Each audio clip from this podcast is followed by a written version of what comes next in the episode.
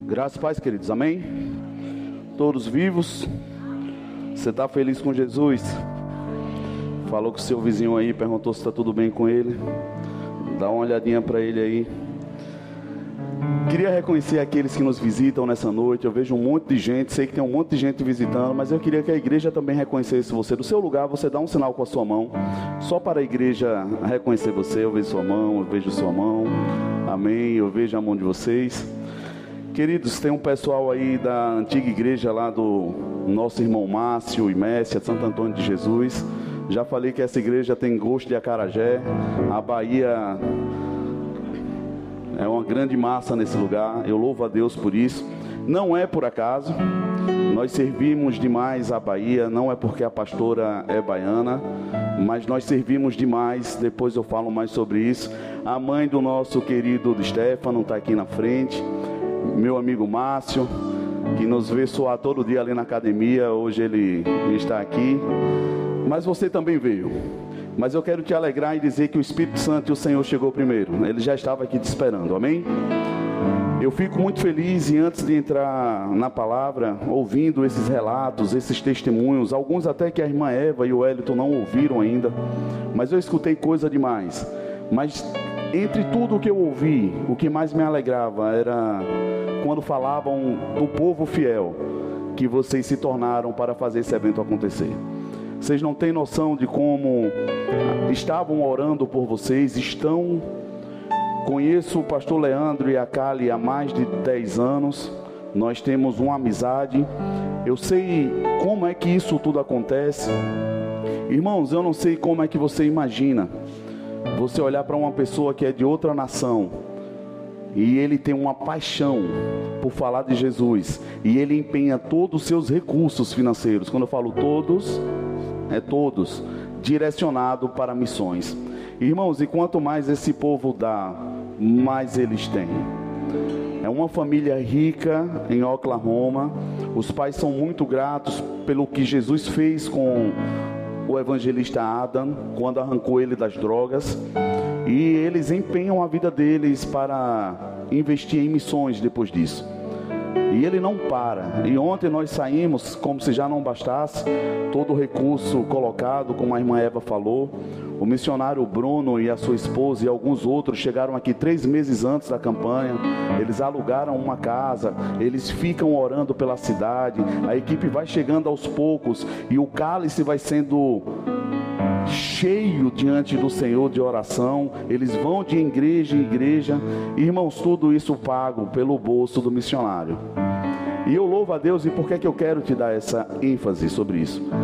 Por muito Satanás acreditou, colocou na cabeça das pessoas e elas acreditaram que igreja era um lugar de se tirar dinheiro de pessoas.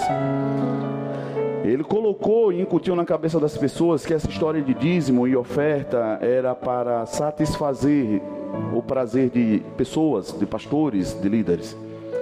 Mas na verdade o que ele estava conseguindo parar, paralisar na vida de pessoas era o poder multiplicador, como foi dito aqui na palavra de oferta. A única forma de você ter de Deus é você crendo que melhor é dar.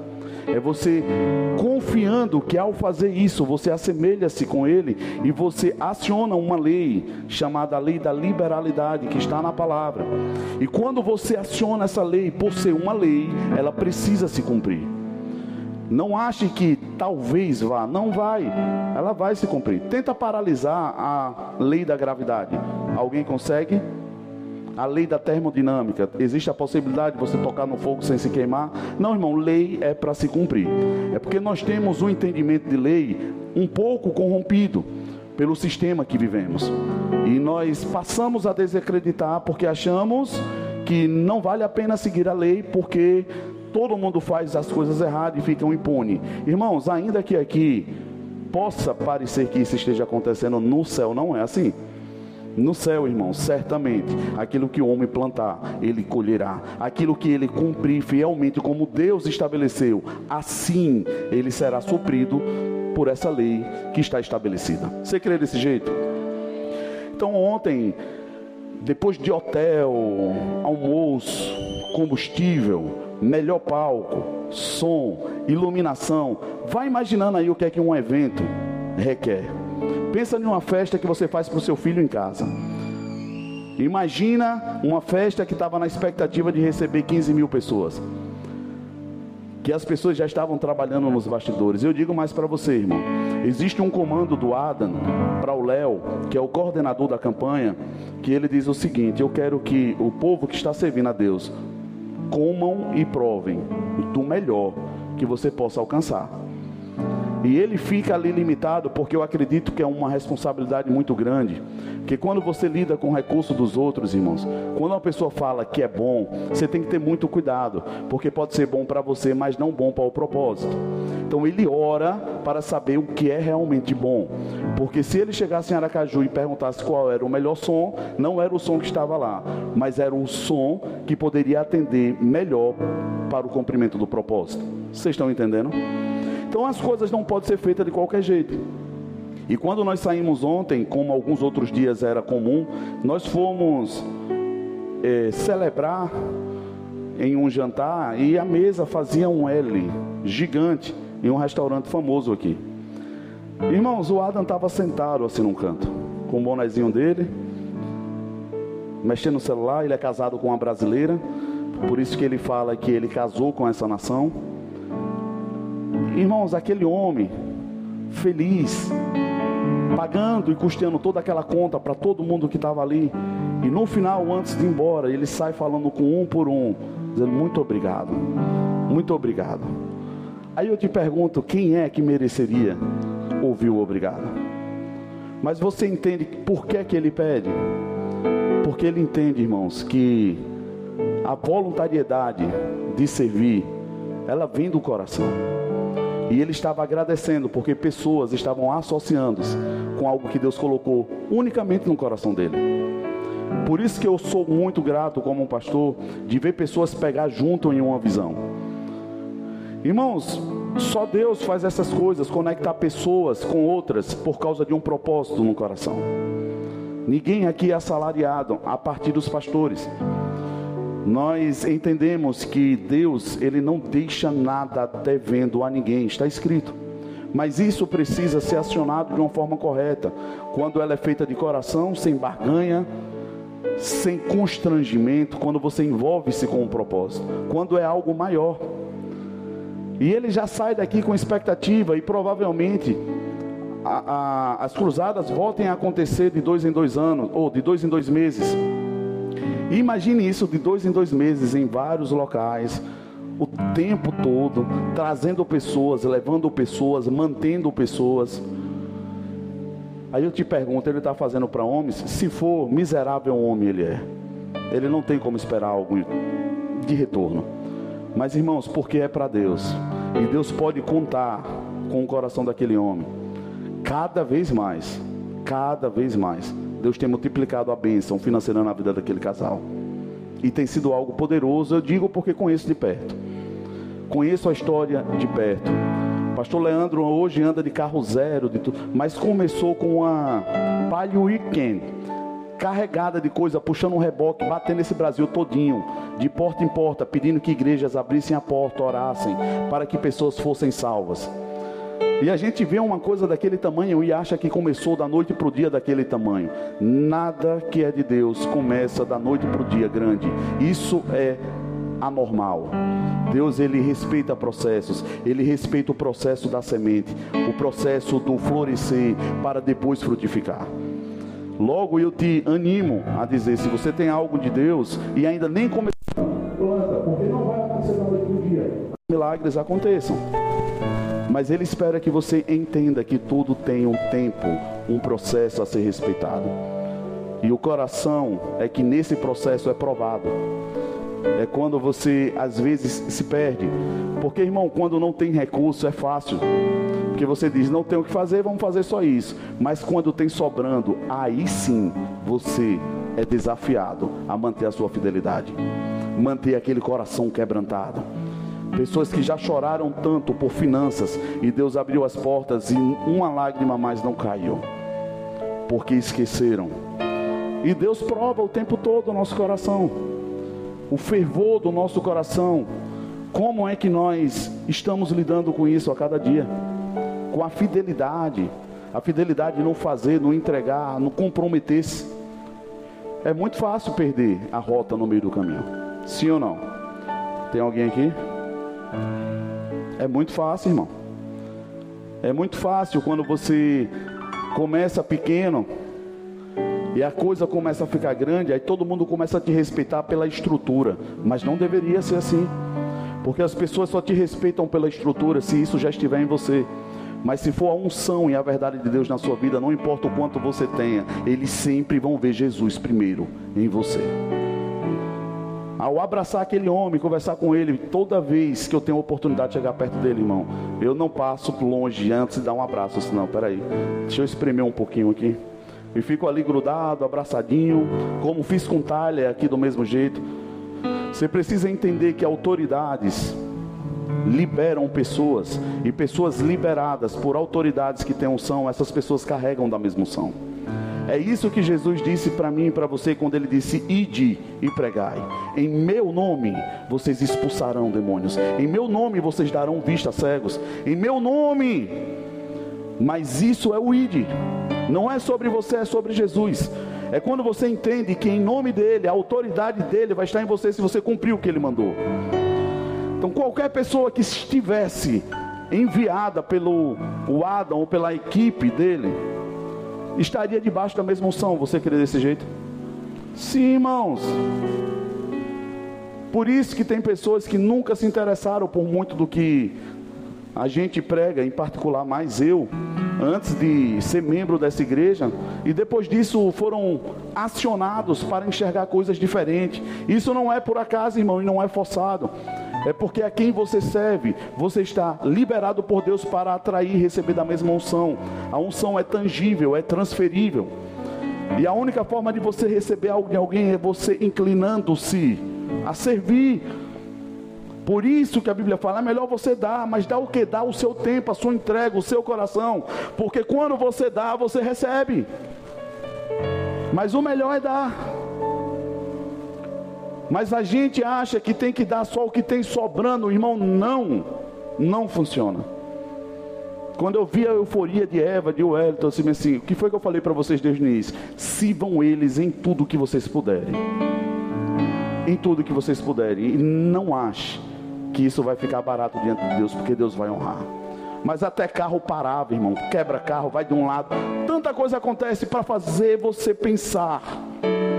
Se você vai murmurar, qual vai ser a sua escolha diante das dificuldades? Mas irmãos, a minha alegria é de que todos aqueles que colocaram a mão ou, ou empenharam o tempo orando por essa causa, eu tenho certeza que você vai receber do Senhor, porque a Bíblia me garante isso. Pode esperar, os milagres nem começaram a acontecer. Porque nós somos imediatistas, achamos que tudo tem que acontecer ali na hora, no meu olho, senão Deus não fez. Tem gente que caminha com o Senhor há dois, três anos e acha que Deus ainda nem operou o milagre. Irmão, você só está vivo pela possibilidade de que Ele está cuidando da sua vida. E é nas poucas coisas que nós aprendemos a reconhecer. E hoje nós vamos falar sobre sujeite-se e resista. É uma passagem que está em Tiago que a gente não consegue entender se não mergulhar um pouco. Que ao ler, a gente pensa que sobre o sujeitar e o, rejeitar, e o resistir, está se falando de duas coisas diferentes. Mas elas estão interligadas, elas estão falando da mesma coisa. Para que uma aconteça, a outra precisa ter acontecido primeiro. Não tem como você exercer autoridade da sua cabeça. A autoridade ela precisa ser delegada por alguém. Primeiro uma demanda precisa surgir para que levante-se alguém com autoridade. Eu tenho dito e vou insistir dizendo, depois que aprendi, quem quer ter autoridade, irmão, no reino dos céus, que é onde realmente vale a autoridade, aprenda a resolver problemas e não dar problema. Quanto maior a sua envergadura em solucionar e em servir, maior a autoridade de Deus dispensada sobre a sua vida. Deus não é desperdiçador. Agora, a quem inclina-se a querer resolver problemas, sabedoria, visão, entendimento, vai ser entregue. As pessoas querem o poder dos milagres. Quem tem interesse de orar por alguém ver alguém que é cego enxergar? Quem tem interesse nisso? E se eu te falar que já está aí? O que é que você tem feito com esse poder, com essa autoridade? Já está aí. Mas só move quando você cumpre o que ele diz: ide, e os sinais seguirão. Os que creem. Só vai quem crê, irmão. Só vai quem crê. E quem crê verá a glória de Deus. Eu acho muito interessante isso, porque quando a gente estava na itinerância e oramos por muitas pessoas, principalmente no final dos cultos, e chamava muitas pessoas para frente, e nós íamos orando, e pessoas é imediato, tem coisa que acontece ali nos nossos olhos poderosamente. E a gente orava, a gente voava, a cadeira era Deus fazendo. Mas tinha pessoas que a gente orava, a pessoa ficava parada, duro, estático, como se nada tivesse acontecido. Irmão, a minha parte é crer e orar. A de Deus é de fazer. Eu não preciso forçar milagre, eu não, não preciso forçar uma oração, eu não preciso insistir em nada, eu preciso liberar palavra, para que a palavra cumpra no que ela está sendo liberada. A gente cria naquela expectativa de ver a coisa acontecer ou de forçar. E às vezes todo mundo voltava para o lugar e aquela pessoa ficou parada lá estática. E do nada ela, pum, caía. A gente olhava, ué. Deus tem a forma dele de agir, irmão. Todo mundo tem que cair quando se impõe as mãos? Não, irmão. Você tem que orar em línguas imediatamente, irmão. Não, bom fosse. Era muito bom. Mas o que precisa ser despertado em você é a fé. Você precisa crer que foi entregue, você precisa crer que você tem, você precisa crer que Jesus fez, você precisa crer que você foi transportado do império das trevas para o reino do Filho do seu amor, onde hoje as coisas funcionam diferente. Não dá para você estar em um reino e querer funcionar como era no império das trevas. Não vai funcionar. Ainda que você repita coisas, mas os princípios mudaram. E princípios precisam ser observados.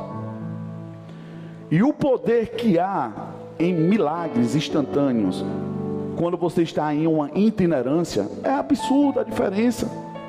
É muito diferente a unção que se move em uma igreja local para uma igreja quando você é itinerante.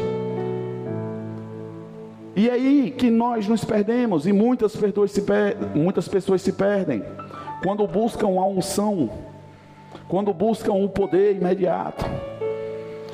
E esquecem que o que faz com que o fruto sustente em uma árvore é a robustez que ele alcança para suportar o fruto no processo de crescimento. De nada vale um fruto precoce sem estrutura para suportá-lo. Você já viu as plantinhas lá que são enxertadas? Já dei um exemplo sobre isso. Irmãos, eu tinha um pezinho de manga que só tinha um talo.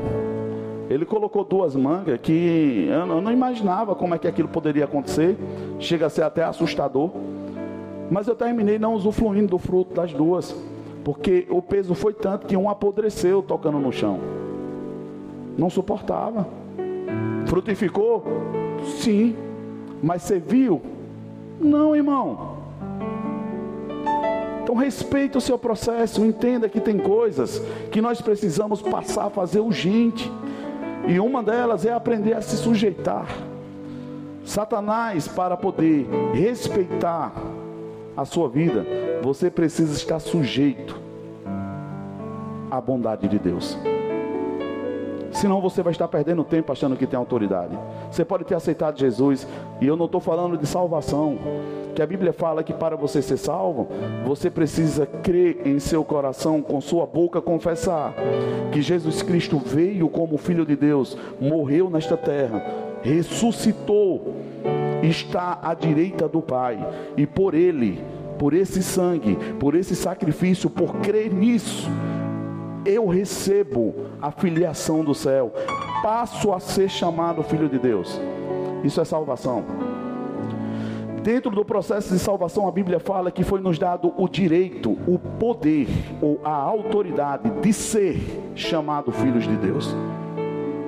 Aí as pessoas acham que por isso ela pode fazer o que ela quiser agora.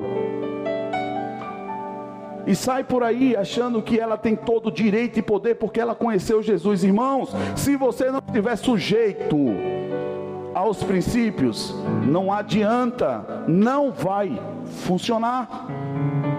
Você acredita que todo missionário que sai por aí fazendo a obra, ele precisa estar sujeito a uma autoridade espiritual também? Sim ou não? Claro, irmão, senão não funciona. O tempo todinho a Bíblia vai falar sobre corpo. Jesus ele é qual a parte do nosso corpo? Do corpo da igreja? Qual é o cabeça? Qualquer coisa fora do corpo não tem a unção e a autoridade da cabeça, que é Jesus. Simples de entender. Abram comigo em Tiago, no capítulo 4, verso 7. Eu quero pedir desculpa para vocês. O, o, projetor não foi com, não conseguiu colocar ele para funcionar a tempo. Na verdade, esse mistério aí está pairando esse projetor, mas eu creio que o Senhor há de nos dar vitória. Tiago 4. Aleluia. Tiago 4, 7. Enquanto você abre, mais um, um exemplo do que ontem eu escutei. A Rebeca e a Sara, a filha do Léo do, do Léo e da Carol, eles também passaram por um processo de luto recente. Perderam o avô, né, o seu Carlinhos, mais conhecido como Coroné. O homem é uma bênção. E todo mundo diz que família linda, maravilhosa, mas ninguém sabe como aquilo começou. Um cara que se atolou em drogas, que bateu tanto na, na esposa, fez tanta coisa, os filhos que viviam na farra no mundo. A gente conversando e entendendo a história, Léo chegava embriagado e cansou de acordar às vezes de madrugada com a mãe ajoelhada do lado da cama com as mãos sobre ele, dizendo: "Meu filho é um missionário". Meu filho vai fazer a vontade de Deus. Ele vai transformar pessoas. E isso foi. Hoje ele é a bênção que é. Mas teve alguém se sujeitando a uma autoridade maior e liberando o que precisava ser liberado e crendo, ainda que as circunstâncias fossem diferentes. A Kali.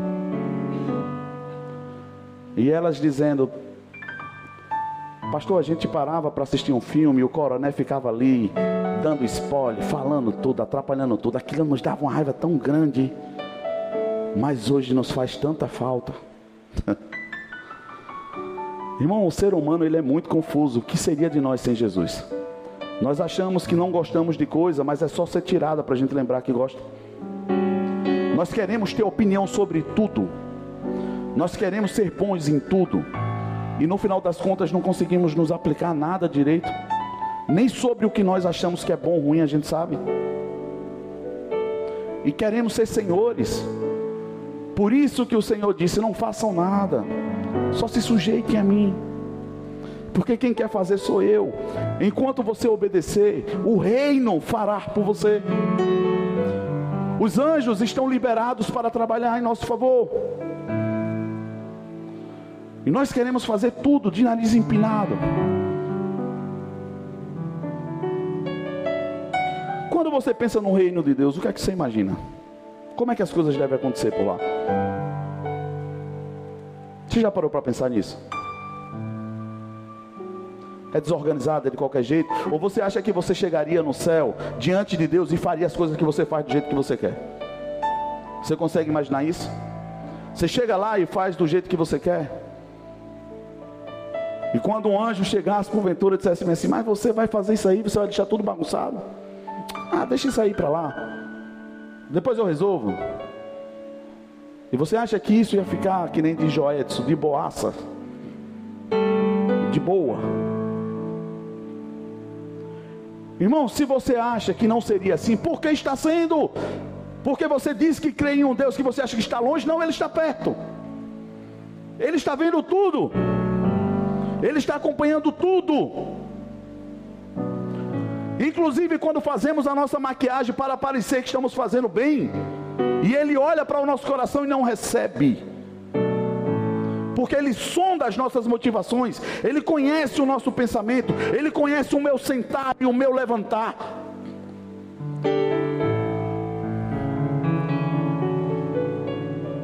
Como eu soube relatos, irmãos, que chegou para mim ontem que a única coisa, Wellington, que foi pedido foi que pegasse o nome das pessoas, mas isso não era para tomar posse das pessoas, isso era para um relatório. Quantas pessoas aceitaram a Jesus e igrejas brigando por pessoas? De que reino estão falando parte? Não tem coragem de vir para os cultos todo mês. Imagina morrer na cruz, como se tivesse morrido por alguém para reivindicar. Irmãos, isso não passa despercebido diante dos olhos do Senhor. Não passa. Com a minha vida e a minha conduta dentro da minha casa não passa, irmãos. E eu estou falando para vocês como alguém que está todo dia diante do Senhor lutando para corrigir os seus erros e as suas falhas. Mas uma coisa eu digo, Senhor, que eu caia na sua mão e não da dos meus inimigos. Corrige-me o Senhor. Mas não dá para colocar uma máscara e achar que está tudo certo. E depois, no meio da multidão, querer exercer autoridade achando que vai funcionar. Eu tenho até medo quando funciona. Porque pode não ser por Jesus. Vamos ler a palavra. Tiago 4. Vamos ler tudo, do primeiro até o sétimo. De onde vêm as guerras e contendas entre vós? Não vem disto dos prazeres que nos vossos membros guerreiam, cobiçais, mas nada tendes, matais e invejais, mas não podeis obter o que desejais, combateis e guerreais. Nada tendes porque não pedis, pedis e não recebeis porque pedis mal, para gastar em vossos prazeres. Adúlteros e adúlteras, não sabeis que a amizade do mundo é inimizade com Deus? Portanto, qualquer que quiser ser amigo do mundo, constitui-se. É Deus quem faz? A pessoa, com a sua escolha, constitui-se constitui-se inimigo de Deus. 5.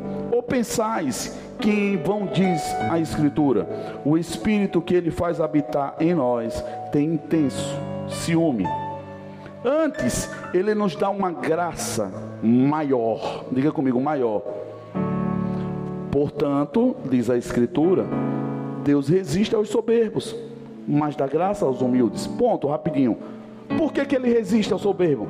Porque ele está dizendo no verso anterior: Eu estou dando uma graça muito maior do que isso, e você se rende à soberba ainda. Eu resisto você por causa disso, porque você está escolhendo errado. Eu estou te dando uma capacidade maior para resistir, para suportar, para transformar, mas você escolhe ser soberbo. Eu te resisto. Por que Deus está te resistindo? Por que Ele nos resiste? Porque você não está me escolhendo. Não é porque Deus está querendo birra com ninguém, irmão. É porque as nossas escolhas constituem se nós somos amigos ou inimigos de Deus. Verso 7: Sujeitai-vos, pois, a Deus, resisti ao diabo, e ele fugirá de vós. Sujeite-se primeiro a Deus, para que você possa resistir ao diabo. Se você não se sujeita a Deus, você não tem resistência sobre o diabo. Você não tem autoridade. Por isso que ele nem bate na porta mais, a porta está aberta. Quando ele chega, você diz: pode entrar. Ah, mas é muito difícil, pastor. É muito difícil. É difícil porque você está escolhendo errado. Você não está em sujeição à obediência do Senhor. Você não está inclinando o seu coração a obedecer. Aí na hora da prova, Você sabe. Aí como a gente não se rende, a gente diz, mas isso é muito difícil. Vai ser sempre. Na verdade, eu vou dizer, vai ser impossível. Porque a única forma de resistir ao diabo, a Bíblia está dizendo, é sujeitando-se, pois a Deus. De outra forma, você não vai ter autoridade, irmãos. Talvez essa seja a maior resposta, a clássica. Por que, que a igreja não tem visto milagres? Por que, que a igreja não tem colocado o diabo para fugir da vida, da família? Por que, que enfermidades não têm sido expelidas do corpo de pessoas? Porque falta autoridade. E a autoridade, ela só vem com submissão. É quando você está sujeito a uma ordem superior. É quando você entende o cerne de tudo que está acontecendo, irmãos. Ah, mas eu orei em nome de Jesus. Que Jesus você orou? O Bar Jesus está na Bíblia? Ou Jesus de Nazaré, o Filho do Deus vivo? Para este, a oração precisa estar alinhada.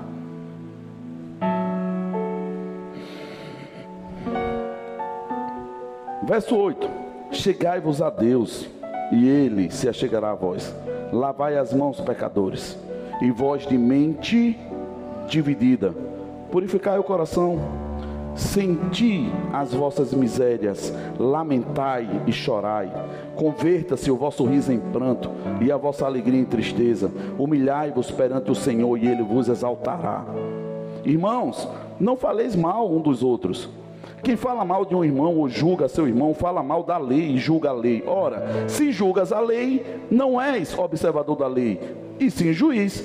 Há só um legislador e juiz, aquele que pode salvar e destruir. Tu, porém, quem és que julga o próximo?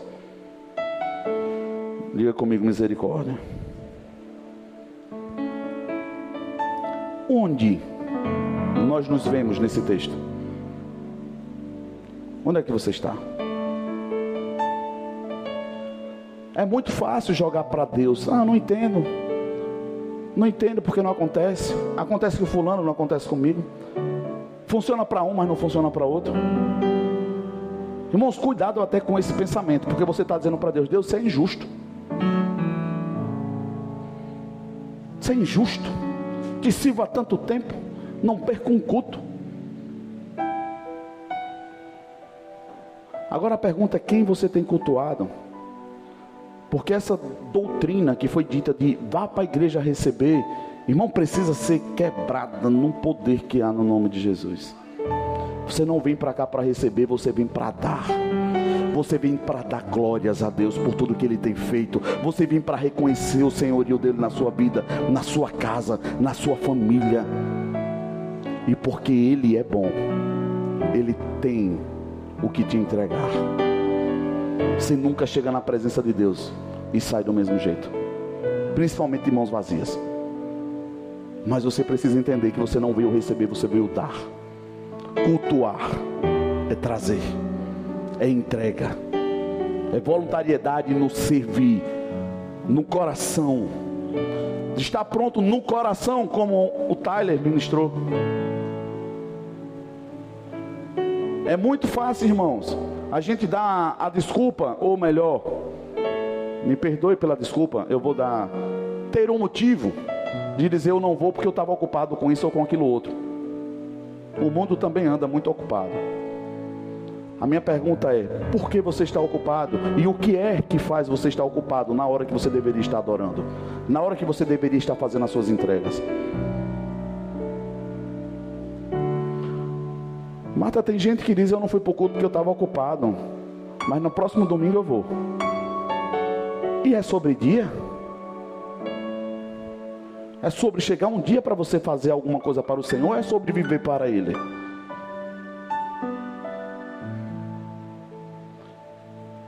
Eu vejo postagens, irmãos, que pessoas dizem, eu... acho que se eu falar essa vai ficar muito na cara. Essa foi muito atual. Mas irmãos, nós estávamos em um ambiente da presença de Deus celebrando. E eu vejo pessoas em ambientes completamente contraditórios dizendo na melhor festa possível. Irmãos, em nome de Jesus. Onde um cristão filho de Deus vai estar em um ambiente que tem bebida, cerveja e farra. E ela pode dizer que aquilo dali é bom. Irmãos, ela precisa, no mínimo, se converter para começar a conversar. E eu vou falar uma coisa para vocês, irmãos. Talvez eles não deveriam ter vindo para os Estados Unidos, dos Estados Unidos para cá, mas eles despertaram em mim uma unção que estava adormecida. Mas nós vamos voltar movendo o milagre. E o que não estiver alinhado, irmão, ou alinha, ou vai procurar um ajuntamento que lhe cabe. Mas nós não vamos impedir o mover de Deus mais. E para isso acontecer, começa com organização, sujeição, para que haja alinhamento e autoridade. Vocês estão aqui? Agora você concorda que eu posso fazer uma pessoa se estar subjugada a mim por um governo tirano? Sim ou não? Eu posso. Eu posso fazer uma pessoa me obedecer, fazer o que eu quero? Posso. Sim ou não? Posso, irmão. É só escravizá-la. Um escravo vai ou não vai obedecer o seu senhor? Sim ou não, irmão? Vai nem que seja debaixo de chicote. Mas vai obedecer. Se começar a reclamar muito, vai ficar sem comer. Vai trabalhar, apanhar e vai ficar sem receber, sem comer. É assim ou não é? Mas ele deixa de ser escravo? Ele deixa de obedecer? Irmão, para isso acontecer, ele precisa ser liberto. Não tem outra forma. Analise a sua vida, irmão. Por que você está sendo chicoteado em áreas? Por que coisas estão embaraçadas? Irmãos, é fácil de você entender. Ou você está sendo reprovado na sua conduta, ou você está escravizado e nem sabe, e acha que está salvo. Me perdoem, você pode estar salvo, você pode não estar liberto em algumas áreas apenas. É possível isso sim ou não? Fazer que nem o David falou lá, ministrando. Cadê Martins? Martins. Tá ali o nosso amigo lá de Márcio, de São José, de Santo Antônio Jesus. Mateus, Magno. Os calvos. Cadê os calvos? Henrique, levanta a mão aí. Estão sendo arrebatados pouco a pouco, né? Os cabelos estão indo embora primeiro.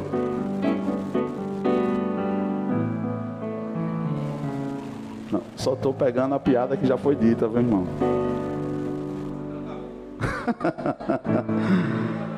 Ah, eu vou abrir o um parênteses aqui para não ficar tão pesado como tá.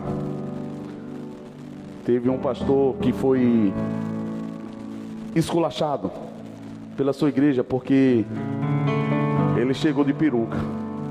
Ele era careca, ele vestia um dinheirinho, colocou uma peruca, ficou bem bonitinho. Olhou no espelho e disse: Uau, ficou tão feliz. E ele chegou na igreja e começou a ter um burburinho na igreja. A congregação não estava gostando daquilo, começou a ficar empolvorosa. E o conselho reuniu e chegou para o pastor: Pastor, desse jeito não dá. A igreja não está concordando, o senhor com a peruca. Nós estamos achando que o senhor está vaidoso demais. E o negócio não está funcionando. Afinal de contas, se fosse para ter cabelo, Deus não tinha deixado você careca. Acho que o senhor está forçando o que Deus está fazendo na sua vida. E o senhor precisa tomar uma decisão. E o pastor, graças a Deus, sabiamente, né, parou um pouco e disse: Eu concordo com vocês, irmão. Eu concordo com vocês. Mas assim, vamos fazer um acordo coletivo.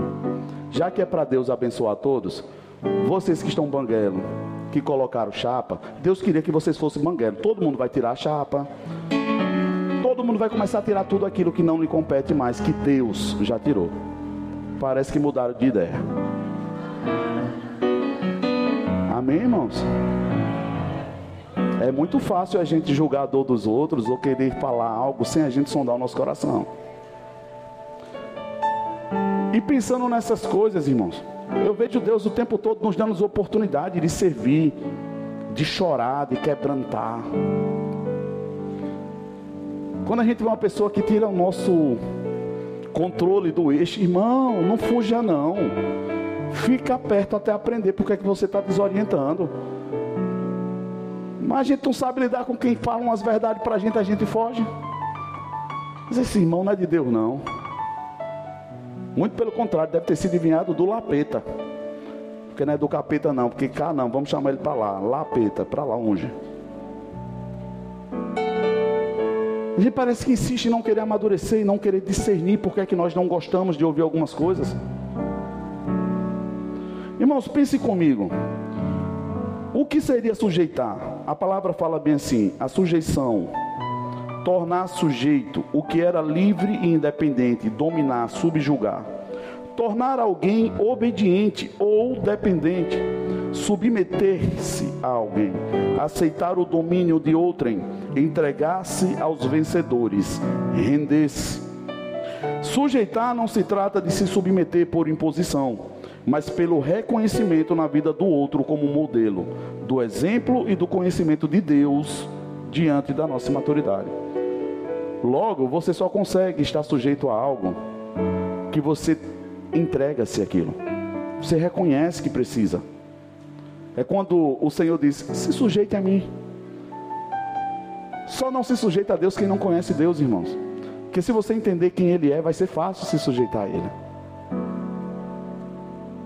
Mas nós resistimos a Deus e fugimos do diabo. Nós invertemos o versículo. O versículo é: sujeite-se a Deus e resista ao diabo. A gente resiste a Deus e foge do diabo. Coração obstinado, indisciplinado, indisposto, sem aptidão a querer aprender, arrogante, cheio de opinião, pouca entrega. Que está faltando, irmão, é servir mais. Porque quem tem muita opinião é porque está fazendo pouco. Porque quando você começar a fazer muito, você vai, não vai ter tempo para estar tá dando opinião.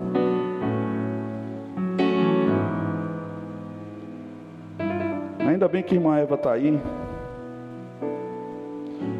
Eu coloquei um exemplo aqui sobre a questão de autoridade, que eu acho bem interessante. Mas se você para em uma blitz, acontece isso direto, infelizmente. E normalmente quem está na linha de campo, tu já foi do Detran também, não foi? Do comando do Detran, você já chegou a, a, na, na CPTran?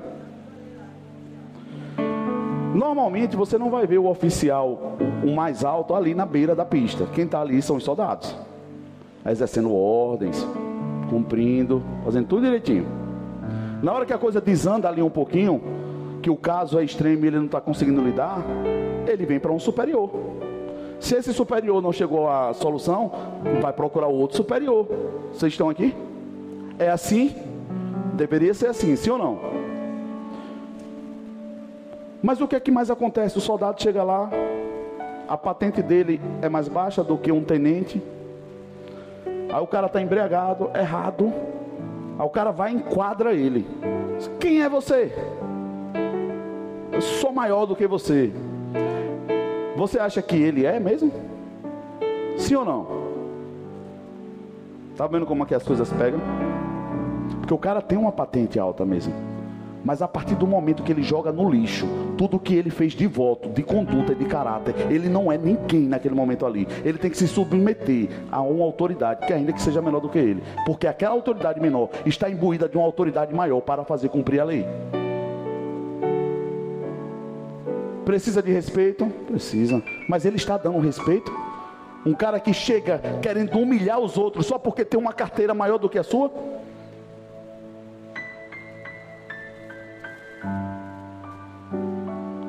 Pense num negócio que eu gosto, é ver um soldado ter o prazer de exercer uma autoridade sobre uma autoridade decaída. Porque funciona assim, não o reino.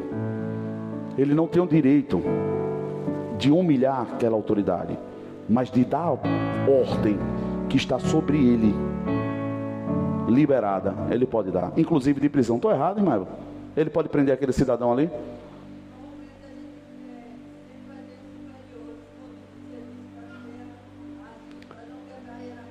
Mas ele vai ser preso?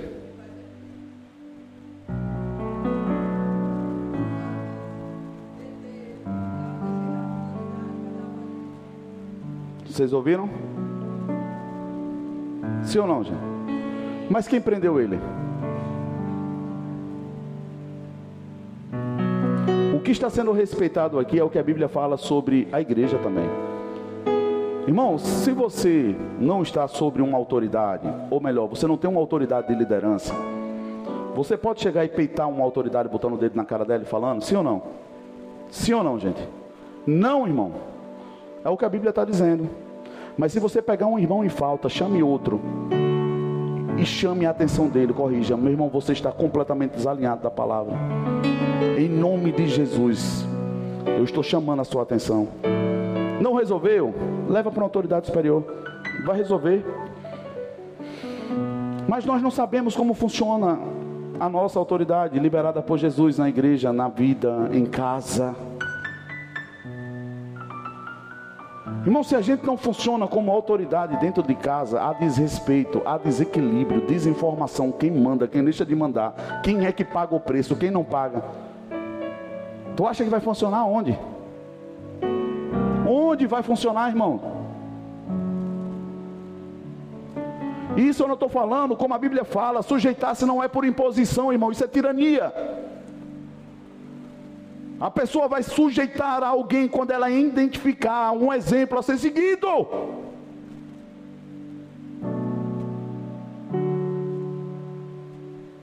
Se você não quer ser exemplo, irmão, abra mão da sua autoridade.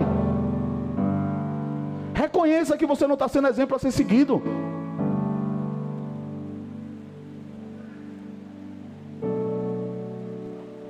Por muito tempo funcionou. O povo chegava com as carteirinhas. Eu sou isso da igreja, eu sou aquilo da igreja. Olha que eu nem crente era. Líder de departamento na área de crédito. Irmãos, eu vou falar isso aqui com vergonha. Mas a linha de crédito para pastores, evangelistas, presbíteros, que era o que mais tinha aquelas carteirinhas, que a gente pedia um documento com identificação para poder fazer os créditos, foi cortada de tanta inadimplência. Parece que a pessoa não entende. Se eu estou me apresentando com uma autoridade espiritual, mas vou te dar um golpe. Pessoas que chegam e dizem: Minha esposa não me obedece. Irmãos, é impossível uma mulher estar com um homem que ela diz que ela ama e ela não obedecê-lo, a não ser que a desordem esteja estabelecida. Não tem como. Ou há rebelião, ou há infiltração demoníaca, ou há negligência. Irmãos, para a gente funcionar como igreja, a gente precisa funcionar como família. Para você ser pai, você precisa se resolver como filho. Não se pula etapas. É só um engano. Você acha que está resolvendo, mas você só está perdendo tempo. Quer ter autoridade? Quer abrir a boca e o céu responder? Seja autoridade. Uma autoridade submissa a princípios. Uma autoridade que reconhece o senhorio do Senhor uma autoridade que, para poder dar ordem, está sujeito a ordens.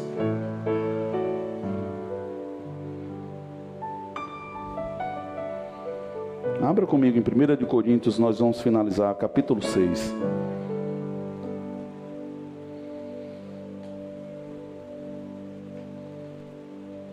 Você concorda comigo que o livre ele pode fazer o que ele quiser? Quem é livre?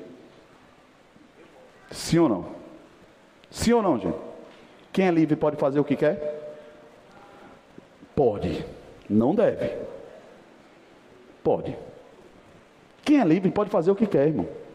Tem nada te pedindo.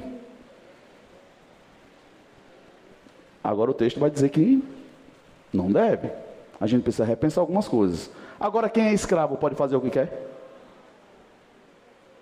Aí eu te pergunto: é fácil você ministrar para o um mundo quem é que está escravo e quem é que está livre? Sim ou não? É fácil, irmãos. Mas por que talvez o mundo não nos segue como deveria?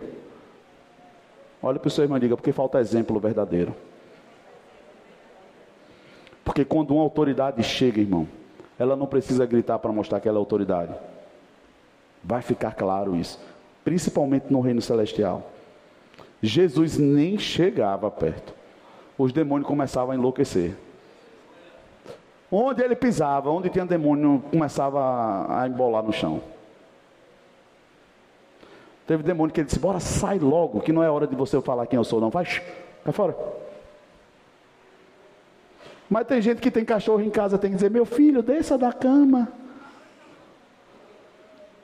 Aí chega um, se mete a mão, mas é meu filhinho. Irmão, nada contra. Mas entenda uma coisa: nós precisamos deixar claro o que a gente está fazendo. Porque não dá para você dar uma ordem para um animal e poupar um animal e no seu filho você ser mais duro. Eu posso ouvir um amém? Irmão, se você quer brincar com o seu animal, deixe claro para o seu filho que você está brincando. E é um animal. Mas faça entender-se. Senão vai ficar difícil. Ele vai ficar rejeitado agora por causa do animal. É capaz de dizer: meu pai ama mais, minha mãe ama mais o meu animal do que a mim. Sim ou não, irmãos? Na Inglaterra já tem uma lei dizendo não adote, crie bichos. Aí tem um corpinho de uma criança com um rostinho de cachorro, um carinha de cachorro. Puro egoísmo. Porque criar filhos dá trabalho, irmãos. Ah, pastor, mas cachorro dá também. Dá não, ele não fala. Ele não vai falar. Ele não vai sair pela rua dizendo o que você anda fazendo de besteira dentro de casa. Na rua ele sai feliz. Porque ele está na coleira. Se ele for para o lugar que eu não quero, eu dou um puxão.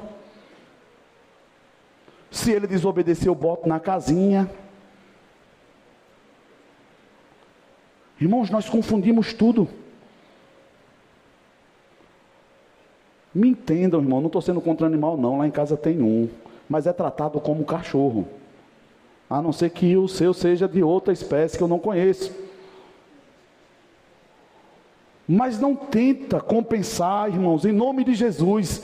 Não compensa a sua carência, a sua falta em algo que não merece, nesse nível. Eu posso ouvir um amém, irmãos? Vocês continuam me amando? Mas nós precisamos amadurecer, gente. Isso é compensação, isso é fuga.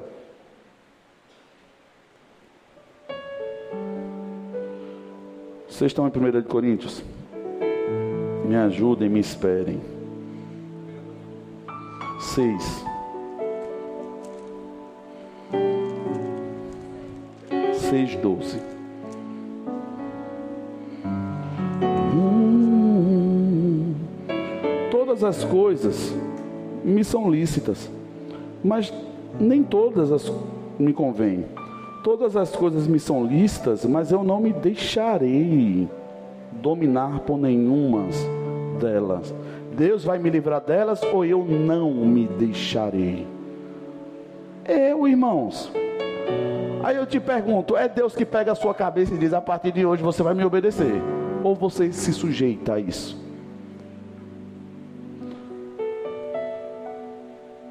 Questão de sujeição, de humildade. Quantas vezes eu peguei minha esposa, e coloquei disse: Minha irmã, deixa eu te falar uma coisa, eu não estou sabendo lidar com isso não. Não estou sabendo lidar com isso não. Isso está me deixando fora do meu eixo. Pode ser só sobre mim, mas eu preciso te dizer, me ajuda, porque o negócio vai desandar desse jeito. Ah, pastor, mas está errado. Está errado ou está certo? O que, é que você acha? Irmão, se você não encarar, se você não falar, se você não enfrentar, você vai criar uma raiz de amargura no seu coração do tamanho do mundo. E só Deus sabe onde ela vai estourar. Normalmente e infelizmente estoura nos filhos. Porque o fruto nunca cai longe da árvore, só cai perto. Aí é como a bondade e a misericórdia de Deus é tão grande, ele diz assim: Eu não vou perder a oportunidade de lidar com a sua família. Já que você está negligenciando a sua parte, eu vou fazer com que seu filho aprenda, ver se eu trabalhando nele, ele consegue resolver esse problema. Já que você não está sendo homem ou mulher para resolver, eu vou esperar a próxima geração. Parafraseando, é o que o texto diz: Eu visitarei a iniquidade dos pais no filho, até a terceira e quarta geração. Deus está procurando uma geração que tenha coragem de se submeter a Ele e corrigir o que precisa ser corrigido. Mas nós vemos tanta gente cheia de si, vazio de Deus. Muita coragem para correr, pouca coragem para enfrentar. Irmãos, eu não sou melhor do que ninguém. Quem caminha com pé, bem perto de mim sabe que eu tento ser o mais verdadeiro possível. Aquilo que você está ouvindo eu falar é o que eu me esforço para viver. Mas, irmãos, chegou um tempo principalmente nesta casa, a autoridade vai voltar a ser respeitada. Vai ser respeitada. Eu vou começar logo dizendo uma coisa, irmãos. Todos os líderes levantados por mim, pela pastora, eu não escolhi pessoas perfeitas. Não é esse o método utilizado pela palavra. Mas todos aqueles a quem nós levantamos, eles têm a nossa validação, estão imbuídos de uma autoridade. Quando você desrespeita um líder levantado por a gente, você está desrespeitando a nossa autoridade. Ah, pastor, mas eu não concordo. Você está abertamente correto a não concordar, mas você pode me procurar. Você pode procurar a pastora. Nós estamos aqui para isso, irmãos. Não é tirania. Estamos amadurecendo. E só há uma forma da gente amadurecer é levantando líderes e emancipando pessoas. Mas líderes precisam ser respeitados. Teve um dia que eu cheguei, como cheguei hoje aqui também, e eu vejo algumas coisas em casa, eu disse assim, o que foi que houve aqui? Não, mas eu pensei assim, eu disse, tá bom, tudo bem, eu não vou te tirar o direito de pensar. Mas antes de você executar, já que você pensou, você poderia me comunicar? Só por respeito? Eu posso ouvir um amém? Irmãos, a casa é sua, a família é sua, mas se tem uma autoridade, comunique. Submeta a sua vontade primeiro. Não sai fazendo as coisas feito maluco, depois, Deus misericórdia, me socorre. Irmãos, era engraçado e eu vou falar isso porque começou a acontecer aqui. Então eu entendo que é sobre mim e eu preciso me posicionar. Mas na minha casa era assim, tinha coisas que ficavam lá guardadas, guardadas, guardadas por muito tempo. Aí me dava aquele start, eu pegava, ajeitava tudo, arrumava, botava para funcionar o que estava parado, não colocava. Trabalhei, me empenhei e ajeitei. Aí vou, saio. Quando eu volto, tá tudo diferente do que eu fiz. Eu sei o que foi que houve aqui. Não, é porque eu achei que ficou melhor. Porque não fez antes. Agora vai ficar um pouquinho do jeito que está.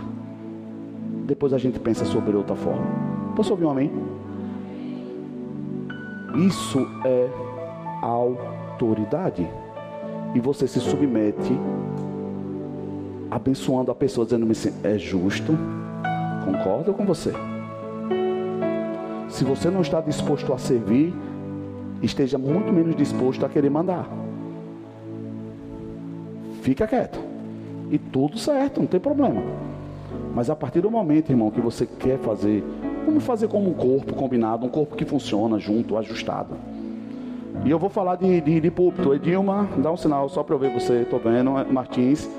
São líderes do diaconato, eles têm pessoas aí, eles têm outros diáconos e diaconisas, nós temos voluntários.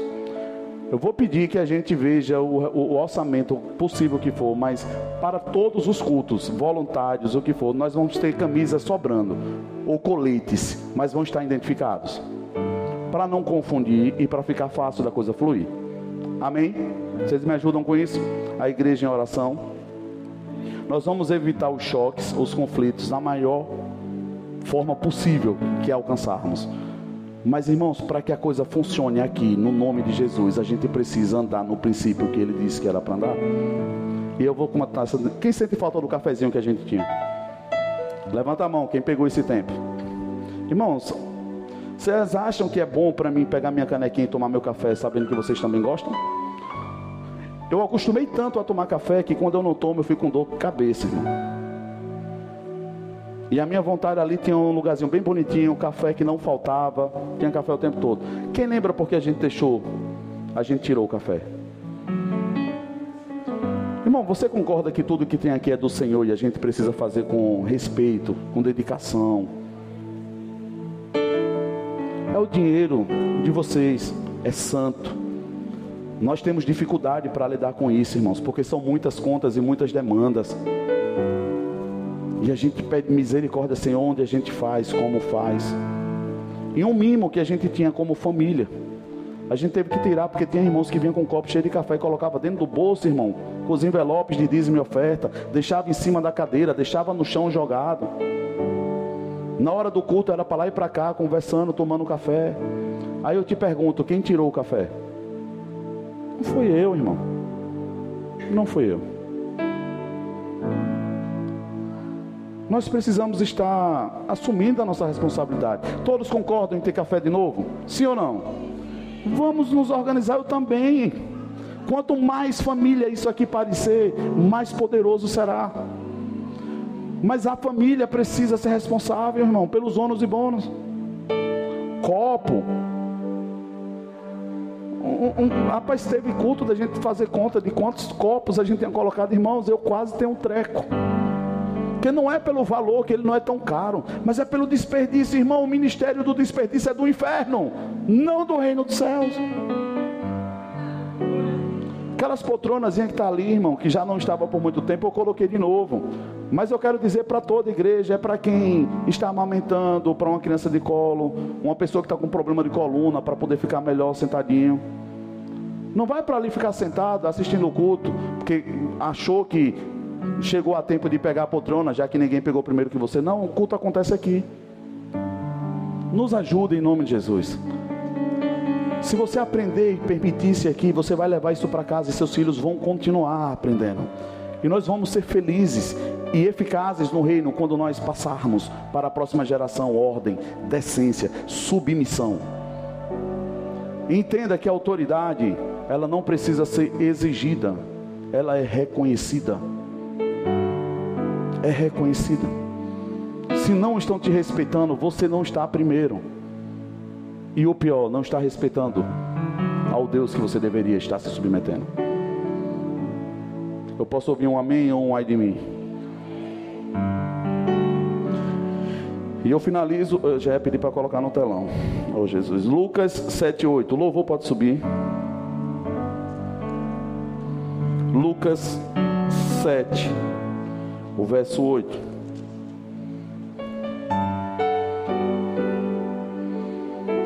Vamos ler do primeiro. A palavra fala: ao concluir todas essas palavras perante o povo, Jesus entrou em Cafarnaum. O servo de certo centurião, diga, o servo de certo centurião. A Cadê o servo de certo centurião, a quem este muito estimava, estava doente, à beira da morte? Verso 3: Quando o centurião ouviu falar a respeito de Jesus, enviou-lhe os líderes religiosos dos judeus, pedindo-lhe que viesse curar o seu servo. Chegando eles a Jesus, rogaram-lhe muito, dizendo: É justo que lhe faça isso, porque ama a nossa nação e ele mesmo construiu a nossa sinagoga. Então Jesus foi com eles, ao chegar perto da casa, enviou-lhe o centurião, uns amigos, para lhe dizer: Senhor, não te incomodes, pois eu não sou digno de que entres em minha casa. Por isso, não me achei digno de ir ter contigo Dize, porém, uma palavra, e o meu servo será curado. Pois também eu sou um homem de autoridade, e tenho soldados sob o meu comando, e digo a este: vai, e ele vai, e a outro: vem, e ele vem. Ao meu servo eu digo: faze isto, e ele o faz. Ouvindo isto, Jesus se maravilhou dele, e voltando-se, disse à multidão que o seguia: Digo-vos que nem em Israel achei tanta fé. Quando voltaram para casa, os que foram enviados acharam curado o seu servo. Qual é o problema disso aqui? É a gente achar que Jesus está respaldando a conduta do cara de não ser digno. Por isso que ele recebeu a cura. Não. O que maravilhou Jesus foi o entendimento que ele tinha sobre a autoridade. Na hora que dá uma ordem, a coisa vai acontecer. E isso, irmãos, maravilhou Jesus, porque Jesus disse assim: Este é o princípio que eu estou insistindo com vocês. Porque ele não fala para os servos, ele vira para a multidão. Vocês entenderam o que eu estou falando para vocês? Esta autoridade. Eu estou colocando vocês em uma posição de autoridade. E quando vocês derem a ordem, não achem que vai. Vai acontecer. Porque é assim que funciona. Quem está falando para vocês é alguém que é maior do que vocês. Jesus chega e diz: Eu estou dando o meu nome para vocês utilizarem. Agora, qual é o nome de Jesus? Um nome que está sobre todos os nomes. Por isso que ele está dizendo: quando você falar, vai acontecer. Não é por causa de você, é porque o meu nome tem autoridade e eu estou passando para você essa autoridade. Tangível, transferível. Mas como eu a uso, submetendo. Me submetendo. Aquele soldado que eu dei o exemplo da guarnição, ele só tem autoridade porque ele está dentro de um batalhão, de um corpo que funciona. A ordem veio de cima, ele cumpre. Vai funcionar. Quando é que um soldado não vai errar? Quando ele fizer o que está no script. Quando é que nós não vamos errar, irmãos? Quando nós fizermos o que o Senhor falou. Ô pastor, mas será que ele quer curar todo mundo? Sim. Sim. Ou você acha que não? Me ajude, gente. Me ajude, gente. Você acha que ele quer curar todo mundo? Você acha que ele quer salvar todo mundo? Todos vão ser salvos. Mas é porque ele quer? Não, irmãos. Não. É isso que nos deixa confuso. É, mas pastor, eu falo e a coisa não acontece. O que é que você está falando? Eu estou dizendo que fulano vai ser salvo. Isso é a sua fé. Mas partindo do princípio da fé, a pessoa tem um crivo de escolha. Não é porque a irmã Eva é missionária, diaconisa, mulher de Deus e major. Quer dizer, a partir de hoje eu vou orar, não vai ter mais bandido em Aracaju. Vai funcionar? Ô oh, irmãos, maturidade. Autoridade em nome de Jesus é para você dizer: cego, enxergue em nome de Jesus. Ô pastor, se ele não enxergar, sabe por que, é que a gente não faz? Será que vai acontecer? Calado, você não tem fé.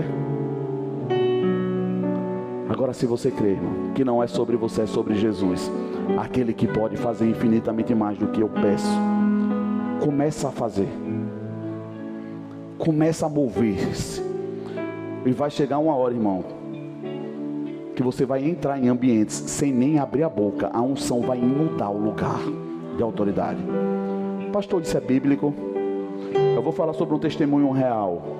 Quem ouviu falar, eu até perguntei a abençoada, ela nem sabia que o nome dela era dessa pessoa. Catherine Kilman.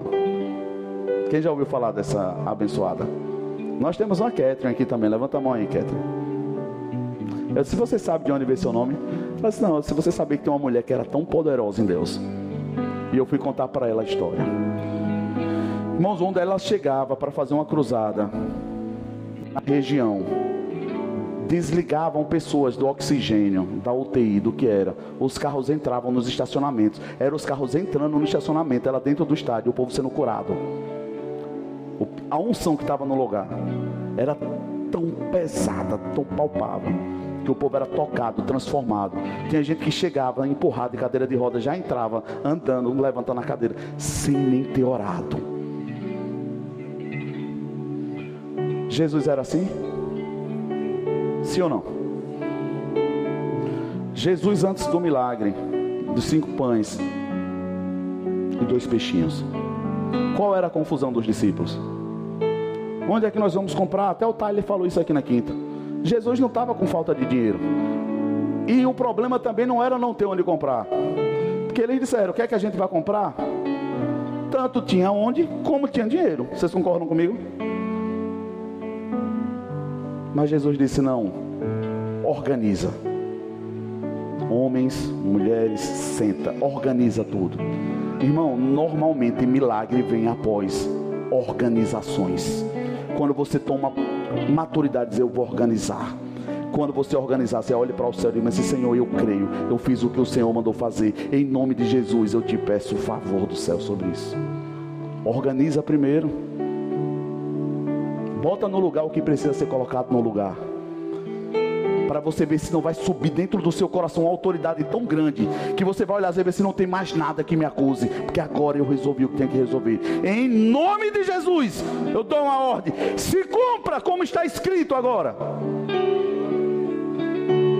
Nós somos roubados da nossa autoridade porque nós estamos à parte do princípio do corpo. Quer que o santo lhe responda, seja santo para que ele lhe ouça. Quer que o santo lhe responda, seja santo para que ele lhe ouça.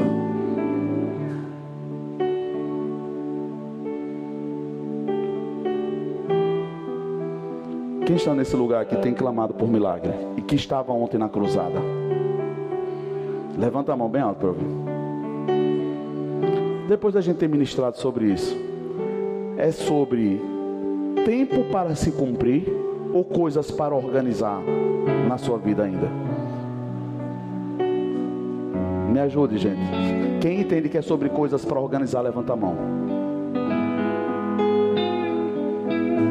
Mas eu vou te celebrar, fazer você sair daqui feliz hoje. Porque antes de você organizar, se o desejo do seu coração for organizar, eu quero que você venha aqui na frente. Agora entenda. Deus recebe primeiro o seu coração. Mas não saia daqui e esqueça de cumprir. Mas se você está hoje aqui e entende que você precisa organizar algo e que quando você organizar será entregue a você. Eu quero orar por vocês e liberar hoje sobre a vida de vocês para que quando vocês saiam daqui vocês organizem. Mas não se assuste você receber hoje mesmo o que você já está esperando. Mas não esqueça de cumprir. Posso ouvir um amém? Vou pedir que vocês coloquem em pé. E aqueles que levantaram a mão e tem certeza que é só sobre você agora. Falta só você organizar. Vem aqui na frente, nós vamos orar como igreja. E os irmãos que creem que tem fé no seu coração e sabe que está alinhado e sabe que a sua voz está sendo ouvida no céu, e tem motivação no seu coração, segundo o coração de Deus, eu queria que você viesse comigo aqui. Quero você comigo aqui, nós vamos orar como família, irmãos. Porque aqui só existe um que é poderoso para fazer e é Jesus. E nós vamos clamar por ele.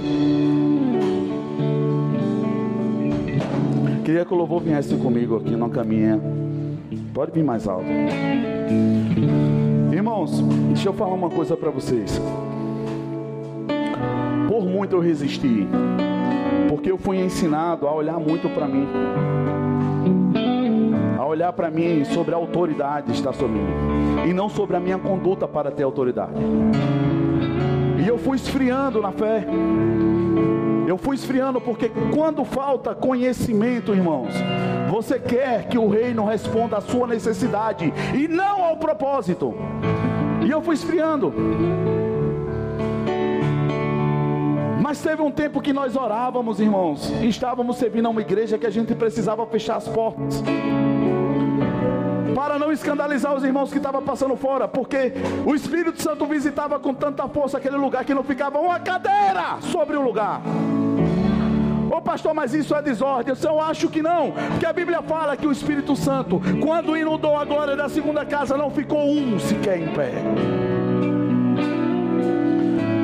Mas eu quero te dizer, irmãos, que não é sobre você ver, é sobre você entender que quando a palavra é liberada, você pode tomar posse e dizer: Eu creio, e assim está estabelecido.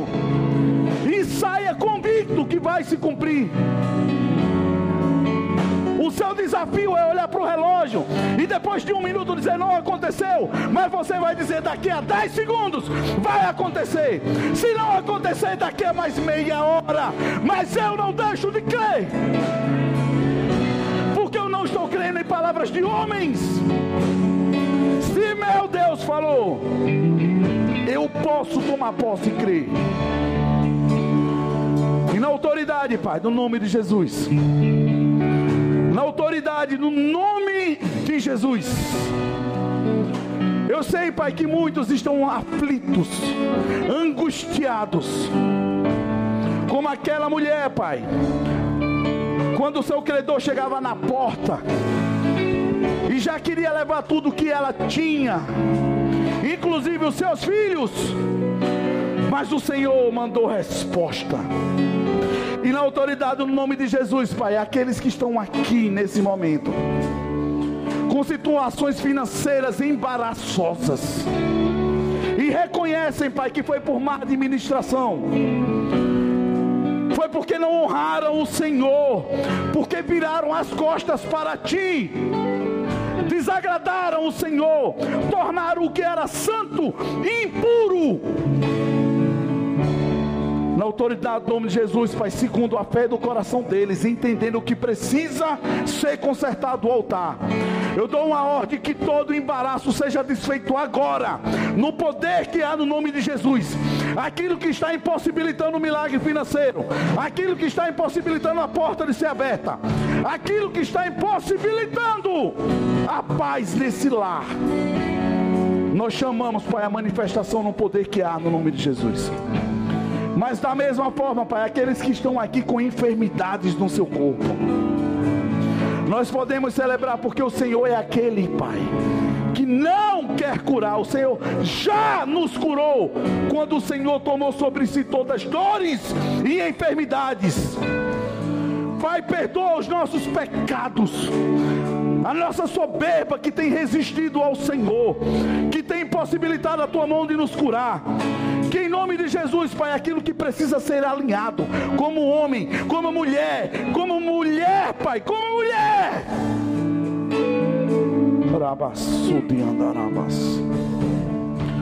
Aquilo que é devido como mulher, submeta-se à palavra e prove da palavra. Aquilo que está sujeito pela palavra, submeta-se, pois, à palavra e beba da vida da palavra.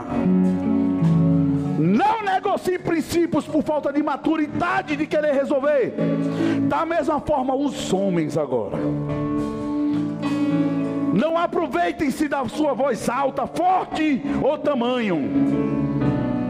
Porque a sujeição vem pelo amor, pela entrega e pela confiança.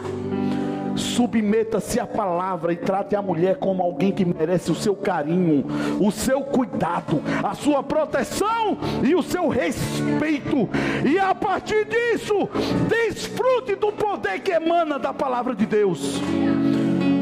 E em nome de Jesus, Pai, eu oro para que os altares, os leitos aqui representados, sejam puros e santos.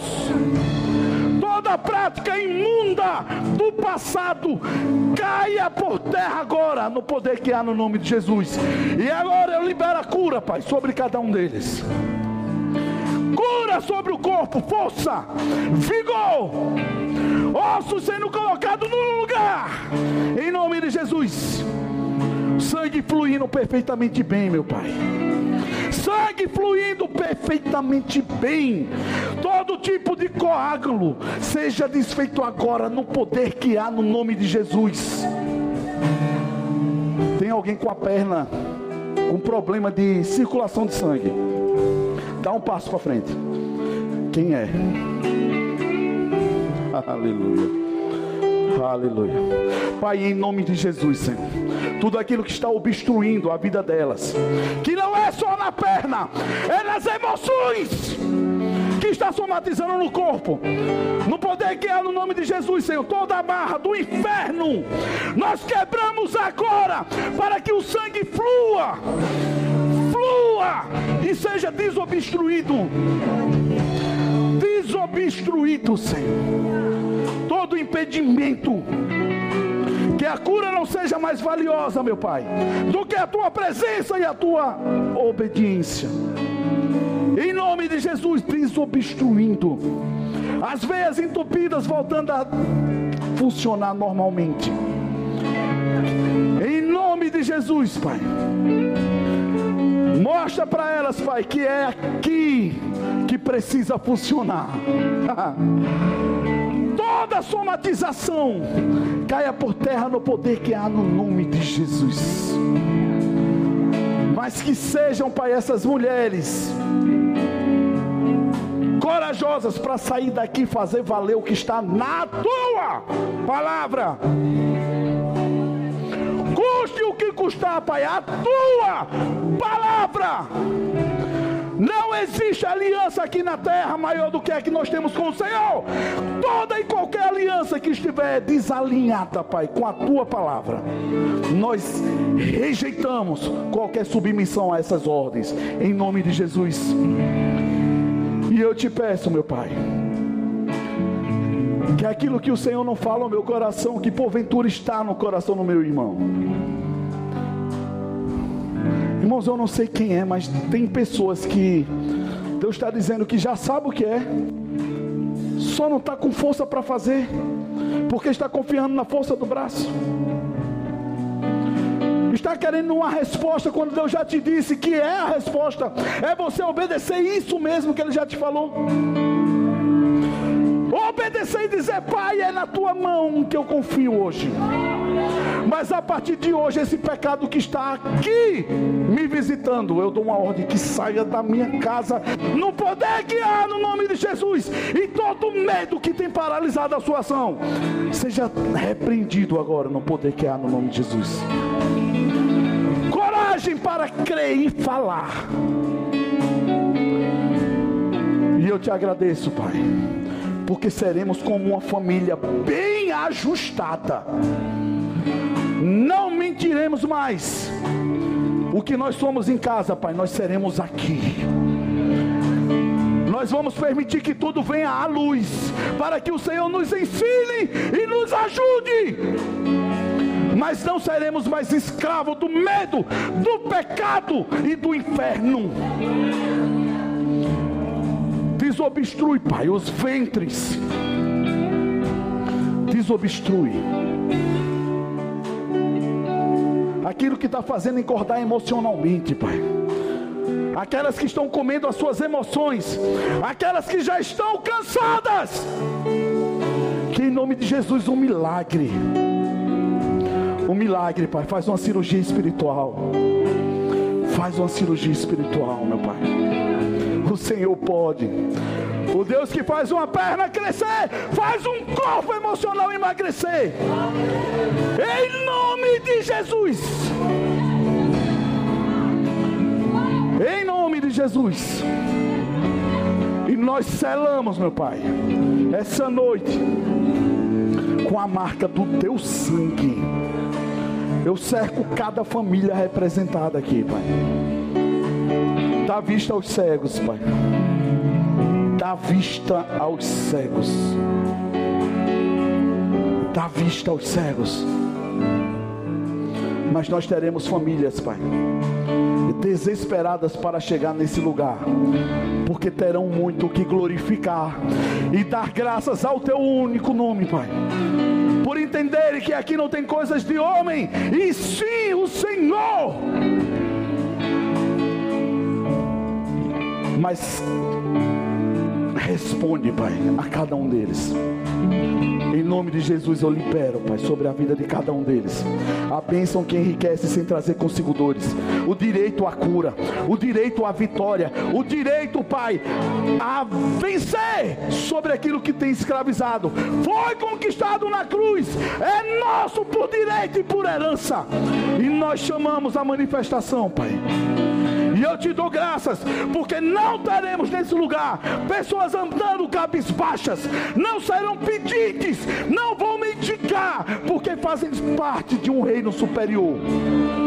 Em nome de Jesus, Pai, supre a tua obra supre o teu povo, e que aquilo que começou agora, Pai, comece a fluir na casa de cada um ao voltar para casa, que seja como uma grande onda, um grande tsunami os leitos sejam tocados pelo corpo de cada um deles e receba poder.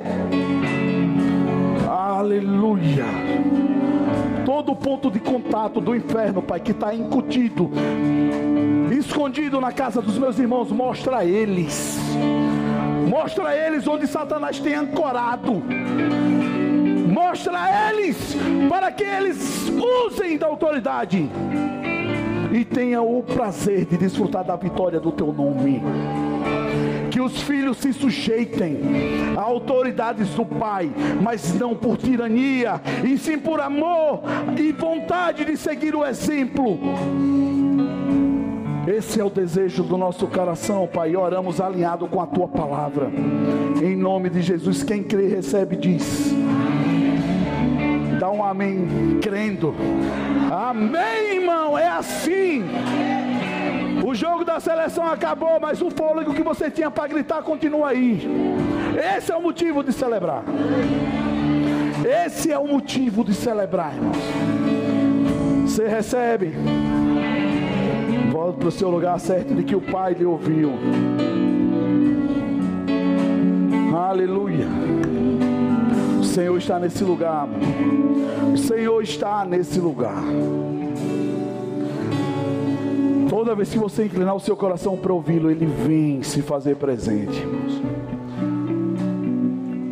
E só para finalizar, tem alguém nesse lugar que ainda não tinha uma aliança com o Senhor, ou que porventura já fez essa aliança e virou as costas para Ele, e não quer sair daqui sem fazer isso antes, sem entregar o seu coração para Jesus mais uma vez. Se tiver alguém nesse lugar, eu queria que você desse um sinal com a sua mão, onde você está. Eu quero orar com você. Todos salvos? Graças a Deus por isso. A pastora ela não está aqui, deve estar já chegando. Ela tinha dado um ok para uma agenda e tinha até esquecido que nós temos uma, um acordo, pelo menos por enquanto, de nem eu nem ela nos ausentarmos aos domingos da igreja. Mas aconteceu e acredito que por enquanto tenha sido a última. Ela foi ministrar nos 18 anos da palavra da fé, aqui em Aracaju mesmo, mas já está retornando. Amém? Você recebeu alguma coisa nessa noite? Irmãos, eu tenho certeza que Deus falou ao nosso coração. Só cabe a nós crer a ponto de fazer. Não sabe onde está escrito. Não é disso. É você olhar para você e reconhecer Deus nas suas atitudes. E digo mais, não espere ser fácil não, irmão. Se fosse fácil, não precisava ninguém morrer na cruz, não. vai exigir. Mas na hora que você decidir começar a fazer, quem pega junto com você é aquele que já fez uma vez e já venceu, que é Jesus. Ele só está esperando você começar. Amém.